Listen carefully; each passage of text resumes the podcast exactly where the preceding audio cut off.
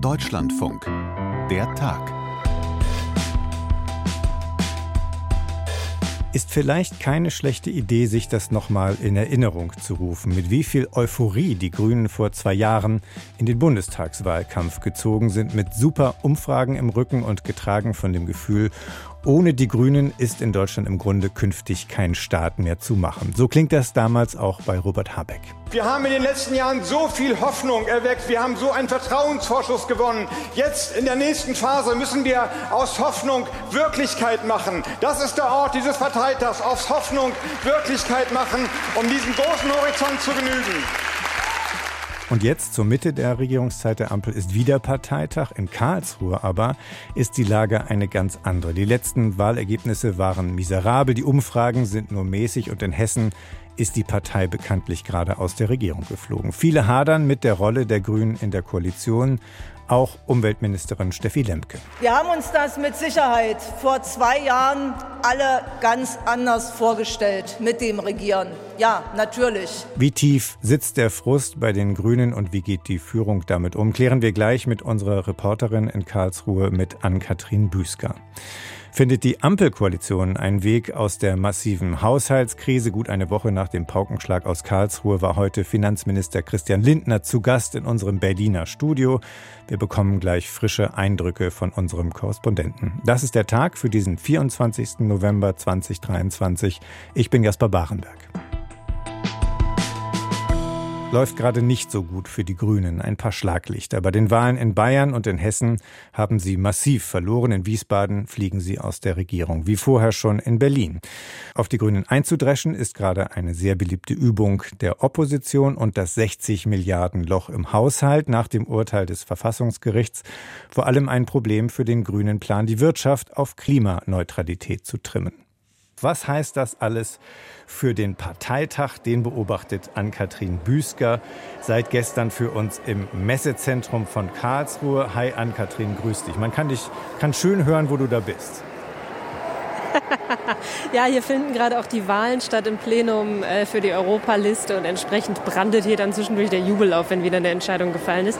Ich stehe hier gerade in der Halle vorne mit den Ausstellerinnen und Ausstellern, äh, gerade neben einem großen weißen Tee auf magentafarbenem Untergrund. Da hinten stehen die Apotheken. Also hier ist wirklich ganz ordentlich was los. Bis zu 5000 Gäste werden hier an diesem hyperlangen Wochenende erwartet. Also ja, einiges los in der Messe Karlsruhe. Und apropos Entscheidungen, eine wichtige ist ja schon gefallen. Heute Vormittag Ricarda Lang und Omid Nuripur bleiben die Doppelspitze bei den Grünen. Mit großer Mehrheit sind beide ja wiedergewählt worden. Wie müssen wir dieses Ergebnis bewerten? Ich war tatsächlich äh, überrascht von diesem Ergebnis. Ricarda Lang hat ja sogar noch ein paar Prozentpunkte mehr geholt als bei der Wahl vor knapp zwei Jahren und mit Noripur ein kleines bisschen weniger. Ich habe mir die Zahlen aufgeschrieben, aber weil mein Notizbuch gerade unter meinem Arm klemmt und ich es nicht ablegen kann, äh, sorry, musst du gegebenenfalls nachreichen. Ähm, also die haben sich auf jeden Fall verbessert und ich habe im Vorfeld schon gedacht, na ja, kriegen nicht so gute Ergebnisse, Stimmung ja gerade irgendwie doch nicht so doll oder vielleicht doch. Und ich muss sagen, dieses Ergebnis, das ist absoluter Rückenwind. Äh, in diesen Zeiten irgendwie mit der Ausgangslage und dann das Ergebnis noch verbessern, das ist schon beeindruckend. Lang hat aber auch eine wirklich gute Rede hier gehalten, eine sehr politische Rede. Ich finde sie sowieso immer ein bisschen die rhetorisch stärkere und auch die politischere. Und dafür ist sie entsprechend belohnt worden. Entschuldigung, jetzt muss ich mal ganz kurz aus dem Weg gehen. Ähm, wie gesagt, ist ganz schön voll hier. Und mit Noripur äh, fand ich die Rede nicht ganz so stark tatsächlich, aber sehr nah dran an der Partei. Also viel auch auf die Basis eingegangen, auf die gute Parteiarbeit, auch in der Parteizentrale, die gute Zusammenarbeit. Und er ist ja tendenziell auch schon so ein bisschen, ist einfach ein, ein sehr netter Typ. Und ich glaube, der hat was Verbindendes in der Partei und äh, deshalb haben ihm dann auch viele die Unterstützung zugesagt. Und äh, ja, also das, was du auch beschrieben hast, der Unmut, der hat sich also in, in dieser Wahl auf jeden Fall gar nicht irgendwie man hat ihn da nicht gesehen. Mhm. So wird ein Satz draus. Und das halten wir mal für den Moment fest. Und weil du es nicht zur Hand hattest, habe ich jetzt gerade mal versucht, es noch rauszukriegen. Also Ricarda Lang ohne Gegenkandidatin 82,3 Prozent. Das ist etwas besser als bei ihrer ersten Wahl. Und ähm, was den Omid Nuripur angeht, schaue ich mal gerade, 79, 49, glaube 79, ja, genau, 49 wäre echt krass. 79,1. Oh ja, Entschuldigung. Der hatte letztes Mal 82. Also er ist ein bisschen abgesagt, sie ist ein ja. bisschen besser rausgekommen, nur dass wir das noch nachtragen, wie da die Zahlenverhältnisse sind. Also du sagst Rückenwind, das ist ja schon mal bemerkenswert bei einem Parteitag, von dem viele erwartet haben, dass es da ein ordentliches Schabengericht geben würde. Und das hat ja auch bisher noch gar nicht stattgefunden, oder? Nee, hat es nicht. Es gab gestern ja eine allgemeine Debatte unter dem Stichwort Verantwortung, wo ganz viel diskutiert wurde über die aktuelle Haushaltslage, also den KTF und das Urteil des Bundesverfassungsgerichts und äh, die Folgen und die große Lücke, die jetzt da ist. Das war so das Hauptthema, aber schon da in dieser allgemeinen Debatte auch ein paar kritische Töne, ob das denn alles so richtig gut läuft in der Ampel, also eher nicht, ob man vielleicht gegenüber der FDP klarere Kante zeigen müsste. Und auch da kam das Thema Asyl immer mal wieder aufs Tableau, aber nur kurz. Und das ist ja im Grunde das Thema, wo eigentlich alle erwarten, dass das hier noch ein bisschen höher hergehen könnte. Es gibt einen Dringlichkeitsantrag des Bundesvorstandes, gab 130 Änderungsanträge und an der Basis eben Unmut über die Asylrechtsverschärfungen, denen die, die Grünen zugestimmt haben. Nun ist es aber so, mit Parteitagsregie, also wann man Debatten plant, kann man ein bisschen den Wumms auch rausnehmen aus solchen Debatten. Diese Debatte über Migration, die wird jetzt muss kurz, heute ist Freitag. Sie wird am Samstagabend um 22 Uhr, wahrscheinlich sogar etwas später geführt. Insofern, wie wach die Leute da nach drei Tagen Parteitag bis zum Teil tief in die Nacht noch sind, äh, wie streitlustig, ich würde mal ein Fragezeichen dran machen. Also durch eine geschickte Tagesordnung hat man da auch schon ein bisschen den Dampf rausgenommen.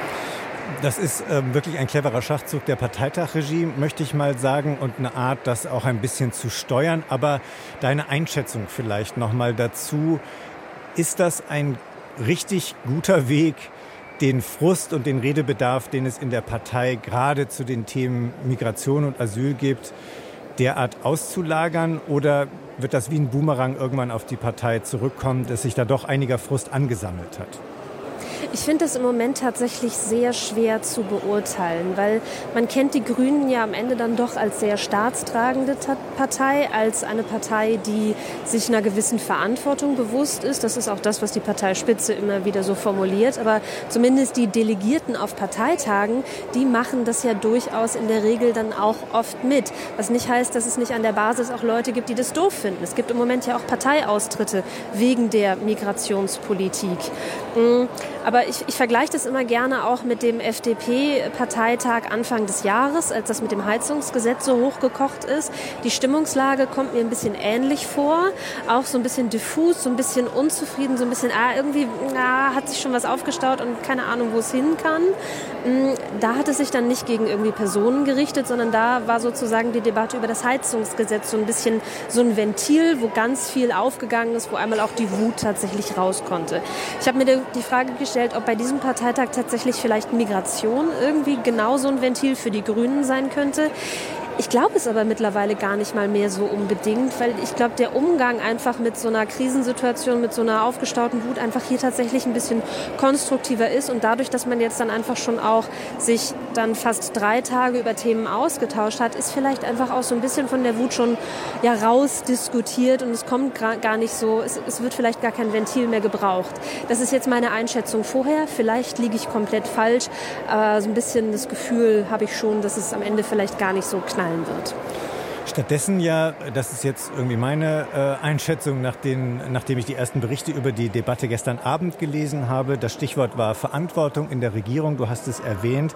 Mhm. Da sind die Headlines ja oft quasi, die Grünen gegen jetzt einfach mal zum Gegenangriff über und unter, unter dem Druck, unter dem sie stehen und spießen jetzt vor allem Friedrich Merz auf als ja. Chef der Opposition. War das auch dein Eindruck? Jetzt gehen die Grünen zur Attacke über? Attacke ist vielleicht gar nicht unbedingt das richtige Wort, aber sie arbeiten sich schon tatsächlich ein bisschen an Friedrich Merz ab. Also Robert Habeck hatte ja irgendwie schon Anfang der Woche bei uns im Deutschlandfunk äh, ein bisschen gegen ihn geätzt, dass Friedrich Merz und die Union jetzt eigentlich quasi schuld an dem KTF-Dilemma seien. Würde ich ein Fragezeichen dran machen, weil die, da hat schlichtweg die Regierung nicht gut argumentiert. Aber tatsächlich Friedrich Merz hat ja mal selber die Grünen zum Hauptgegner erklärt. Und das haben die Grünen hier so ein bisschen aufgegriffen. In zahlreichen Reden, insbesondere äh, führender äh, Grüner, auch Regierungsmitglieder, wurde das es eben zum Thema gemacht. Also Robert Habeck hat beispielsweise eine Krise des modernen Konservatismus konstatiert. Die wüssten in der Zeit der Veränderung gar nicht mehr so richtig, wo sie eigentlich hinwollen. Und die CDU, äh die Unions-Bundestagsfraktion hat er als Partei von gestern mit einem Vorsitzenden von vorgestern bezeichnet.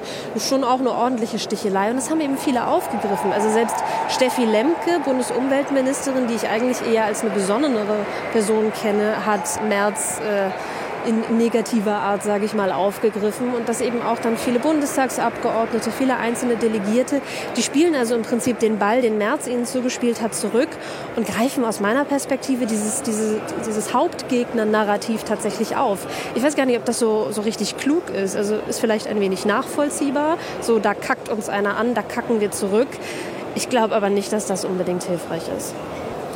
Wir haben schon ein bisschen darüber gesprochen. Die Grünen erleben einigen Gegenwind. Im Moment, die Umfragen sehen auch nicht so doll aus.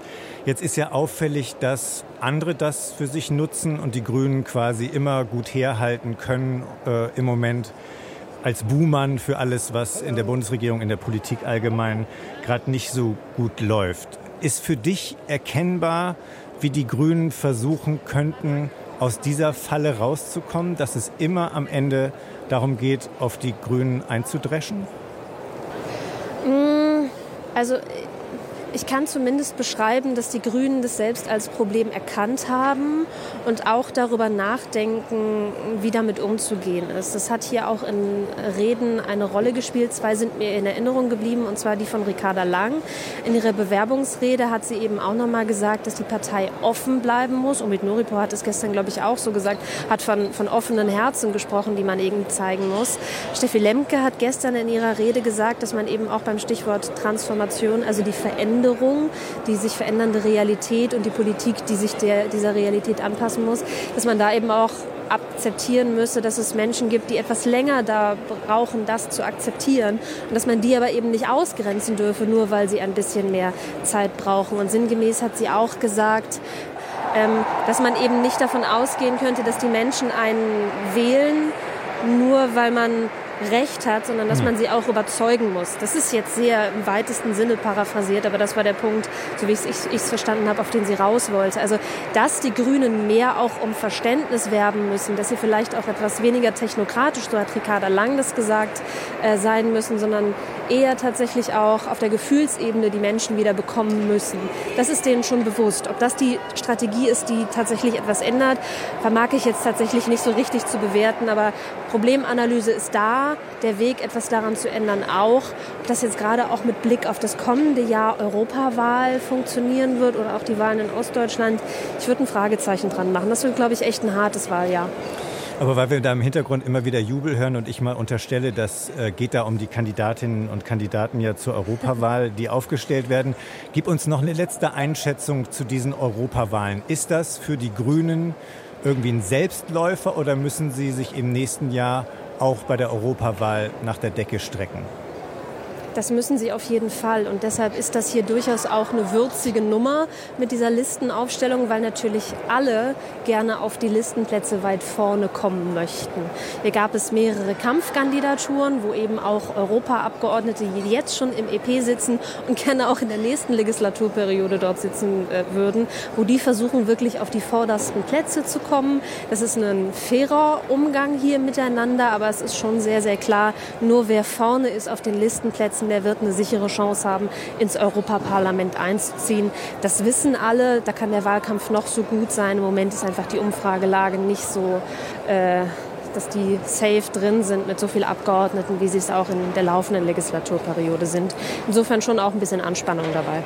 Ann-Kathrin, danke nach Karlsruhe in die Messehalle.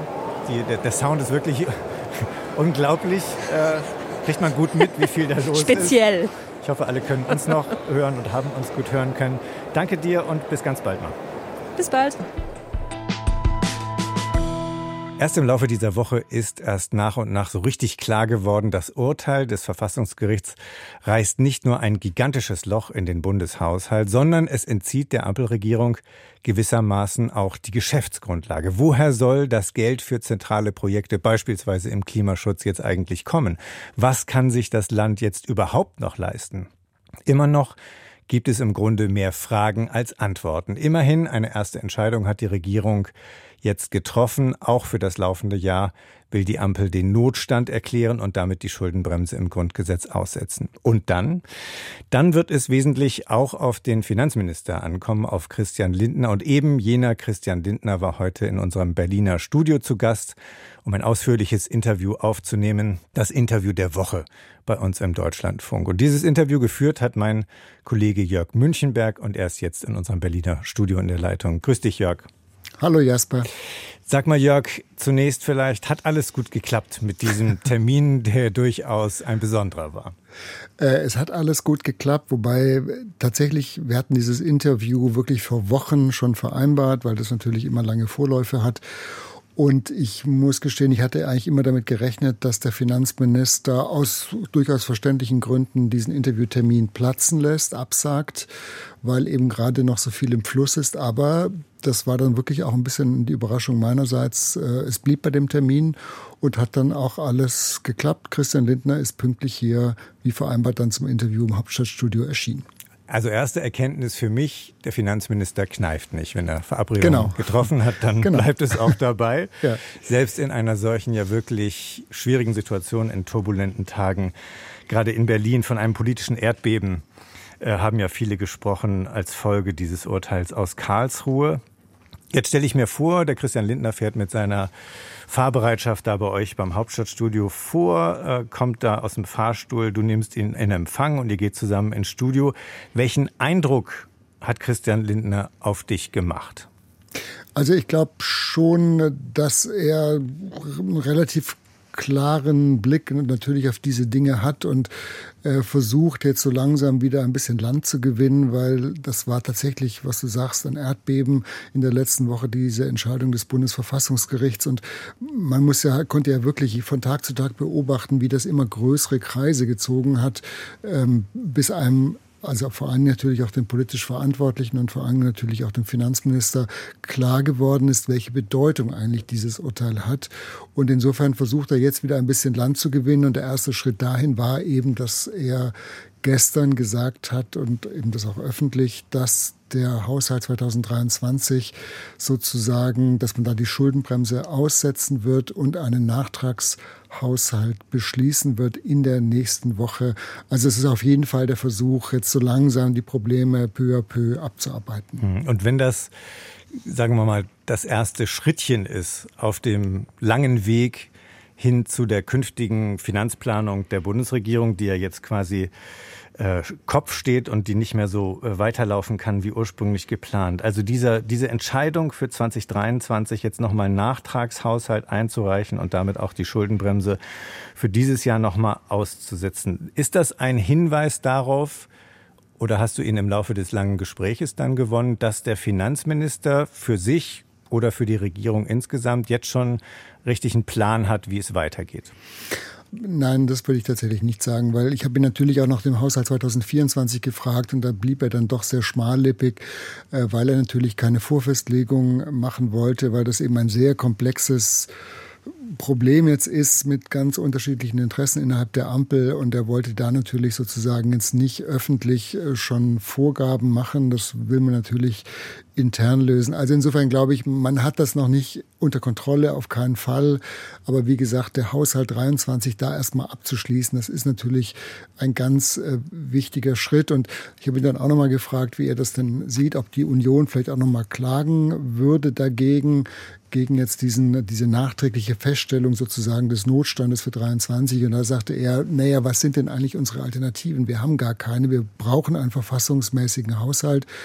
Und äh, wenn wir das jetzt nicht lösen können über einen Nachtragshaushalt, dann müsste man sozusagen zum Beispiel die gezahlten Energiepreisbremsen wieder bei den Bürgern einsammeln. Also war so ein bisschen drastisch. Aber er hat eben deutlich gemacht, er sieht da wenig Alternativen. Er ist auch relativ zuversichtlich, dass die Union eben nicht gegen diesen Schritt klagen wird. Aber das große Fragezeichen bleibt eben der Haushalt 2024.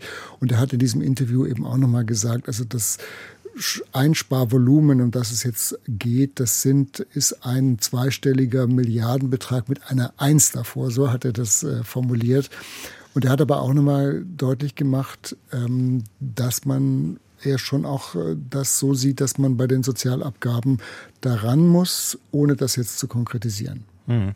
Darauf wollte ich gerade zu sprechen kommen bei diesem Stichwort Alternativen. Also die Situation ist so, wie du sie schilderst, für dieses Jahr ist jetzt erstmal eine Lösung gefunden. Fraglich ist, wie die Opposition damit umgeht. Für das nächste Jahr und alle darauffolgenden ist die Lage noch nicht unter Kontrolle, so hast du es formuliert. Da gibt es also noch interne Absprachen, wie gehen wir jetzt weiter voran.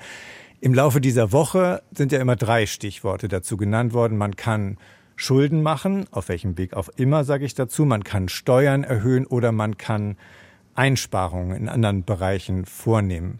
Du hast jetzt gerade noch mal auf die Sozialausgaben verwiesen. Das haben wir ja von der FDP vor allem gehört. Die sagen jetzt, lass uns alle Sozialausgaben noch mal auf den Prüfstand stellen. Ich verstehe dich so, dabei bleibt der FDP-Finanzminister, der gleichzeitig auch FDP-Parteichef ist.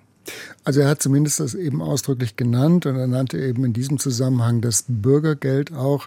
Ich habe ihn gefragt, ob er den Unionsvorschlag gut findet, wo man ja sagt, man soll die Erhöhung des Bürgergeldes aussetzen. Da hat Christian Lindner gesagt, das sieht er nicht, weil das ist eben auch äh, von den verfassungsrechtlichen Vorgaben hat man da wenig Spielraum.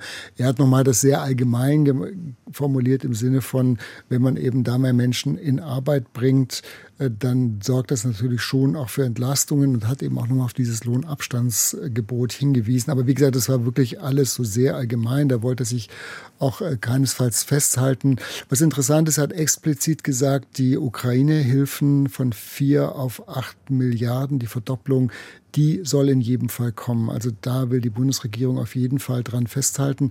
Aber ansonsten ist sein Credo, wenn man den grünen Umbau auch der Industrie finanzieren will, dann muss man eben auch an anderer Stelle sparen. Und so vom Tenor her war das schon, da kommen eben jetzt ganz, ganz schwierige Verhandlungen auch auf die, die Ampel zu, weil, wie gesagt, die Positionen weit auseinander liegen. Und vielleicht noch das, weil das ja ist ja auch ein ganz wichtiger Punkt in der Debatte. Also jetzt nochmal die Schuldenbremse 2024 auszusetzen. Das hat er zwar kategorisch nicht ausgeschlossen, allerdings mit dem Verweis, dass er gesagt hat, er will dazu jetzt keine Stellung beziehen, hat aber auch nochmal darauf hingewiesen, dass eben die Begründung für einen solchen Schritt, die sei jetzt doch, das sei sehr, sehr schwer zu begründen, weil das Bundesverfassungsgericht jetzt auch nochmal gesagt hat, ihr müsst da sehr sauber, sehr präzise arbeiten. Also so zwischen den Zeilen würde ich sagen, ist das für ihn sicherlich jetzt nicht gerade eine anstehende Lösung. Mhm. Und Schuldenbremse aussetzen für 2024, das ist ja auch gar nicht so weit oben auf der Liste der Vorschläge. Ein anderer schon, nämlich jetzt auf dem Grünen Parteitag beispielsweise nochmal die nachdrückliche Erinnerung von Seiten der Grünen. Wir wollen diese Schuldenregeln ändern. Wir wollen sie ergänzen, um Investitionen in die Zukunft möglicher zu machen. Die Debatte gibt es seit vielen Jahren, aber sie ist natürlich jetzt wieder virulent, wo wir in dieser Situation stehen. Hat er erkennen lassen, ob darüber mit ihm Verhandlungen, Gespräche möglich sind? Also danach habe ich ihn auch explizit gefragt und habe ihn auch äh, im Zusammenhang damit, dass es ja auch jetzt aus den unionsgeführten Ländern ja auch schon vermehrt Stimmen gibt, zum Beispiel aus Berlin, der regierende Bürgermeister hier, Kai Wegner, hat da auch gesagt, wir müssen die Schuldenbremse reformieren, weil überall eben dieser enorme Druck jetzt da ist, weil auch diese ganzen Sonderfonds eben nicht mehr ziehen. Also da hat er gesagt, A, sieht er nicht, dass politisch sich da was ändert, weil man bräuchte ja für eine Änderung des Grundgesetzes auch die Zustimmung der Union. Da sagt er, das sieht er nicht, dass das auf Bundesebene sich was verschiebt. Und die FDP, das sagt er auch ganz klipp und klar, wird das nicht mitmachen. Er hat dann nochmal sein altes Credo sozusagen bekräftigt, der Staat hat kein Einnahmenproblem, sondern ein Ausgabenproblem, hat nochmal auf diese eine Billion Steuereinnahmen im nächsten Jahr verwiesen, die da erwartet werden. Also die FDP wird da nicht mitziehen. Und wenn du es uns so schilderst, dass da noch viele Gespräche jetzt innerhalb der Ampel nötig sind, im Kanzleramt möglicherweise und in den Parteizentralen und dass die Standpunkte doch noch recht weit auseinander liegen, würdest du sagen, es gibt weiterhin das Potenzial, dass die Koalition insgesamt daran zerbrechen könnte? Das haben ja einige Beobachter ausgemacht in den letzten Tagen, dass da schon viel Sprengstoff unterwegs ist. Also das haben wir natürlich auch gestreift, dieses Thema, weil ich ihn auch danach gefragt habe, wenn eben jetzt überhaupt kein Geld mehr vorhanden ist, dann fehlt natürlich auch so ein bisschen der Kit für diese Ampel, weil die kaum noch Gestaltungsspielräume hat. Aber da gab er sich dann ganz staatsmännisch, hat gesagt, erstmal geht es darum, sozusagen die Aufgaben alle abzuarbeiten. Also, das ist aber jetzt reine Interpretation. Ich kann mir schon vorstellen, es wird ordentlich knirschen jetzt bei diesen anstehenden Verhandlungen nochmal. Das wird, glaube ich, nicht geräuschlos abgehen. Aber natürlich hat keiner an der Ampel daran Interesse, dass dieses Bündnis jetzt schon vorzeitig äh, zu Bruch geht. Also ich glaube trotzdem, dass da sozusagen der Wille, das durchzustehen, wahrscheinlich am Ende etwas größer ist, als dass jemand da den Brocken hinwirft. Aber wie gesagt, da muss man natürlich auch abwarten. Das kann natürlich immer eine besondere Dynamik bekommen. Aber mein Eindruck ist schon, dass man versucht, auf sich zu fahren und das jetzt irgendwie vom Tisch zu kriegen.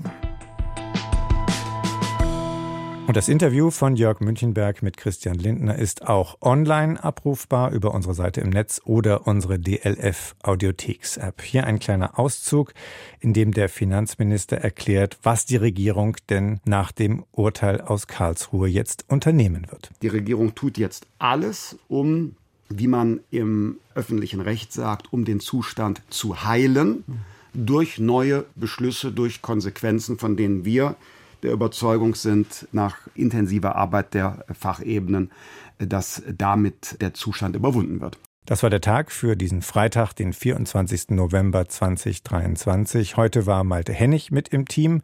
Ich bin Jasper Barenberg. Vielen Dank fürs Hören und Tschüss.